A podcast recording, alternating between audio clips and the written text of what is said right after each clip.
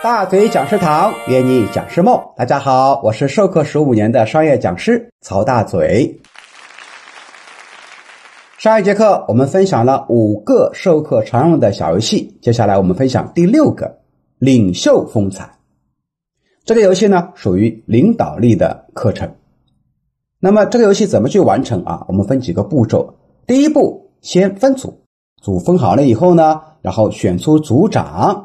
这也是属于开场的时候用的，然后呢，可以让组长们啊把他们请上来，给他们呢安排一张椅子，坐到每一个自己小组的前面，对应一组的坐在一组的前面，对应二组的坐二组，以此类推啊。那么正向呢坐着啊面对的小组，然后啊让小组们站起来，站成一列纵队，面对自己的组长。讲师这个时候可以开始发号施令了，说全体立正。然后呢，向左转，然后向右转，向前转，向后转，向左，向右，向前，不断的连续发出指令，看一看哪个小组啊第一个犯错，或者说哪个小组犯错的人最多。第一个犯错的小组，无论是谁犯错，都由组长啊接受惩罚，做俯卧撑，然后这个处罚呢可以翻倍来实施，比如说。第一轮做错的小组啊，这个组长做五个俯卧撑，注意是组长做，组员不用做。第二次的失败呢，就是啊翻倍了啊，无论是一组还是三组、四组啊，做十个俯卧撑。第三次失败啊，哪一组是第第一个失败的小组呢，就要处罚二十个，就是翻倍嘛，以此类推。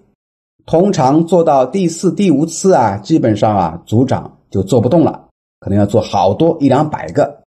那么，如果组长做不动，不允许组员代劳，往往这个时候就可以同时播放一些比较悲伤的乐曲。这个时候，小组组员们看着自己的组长因为自己犯的错误而接受惩罚，他们呢会非常的难受，也想去代组长受过。那这就是激发大家对领导的一种感恩，理解公司里面当管理者的不易。做完以后呢，往往会产生出出其不意的效果。组员啊，很可能跟组长抱头痛哭。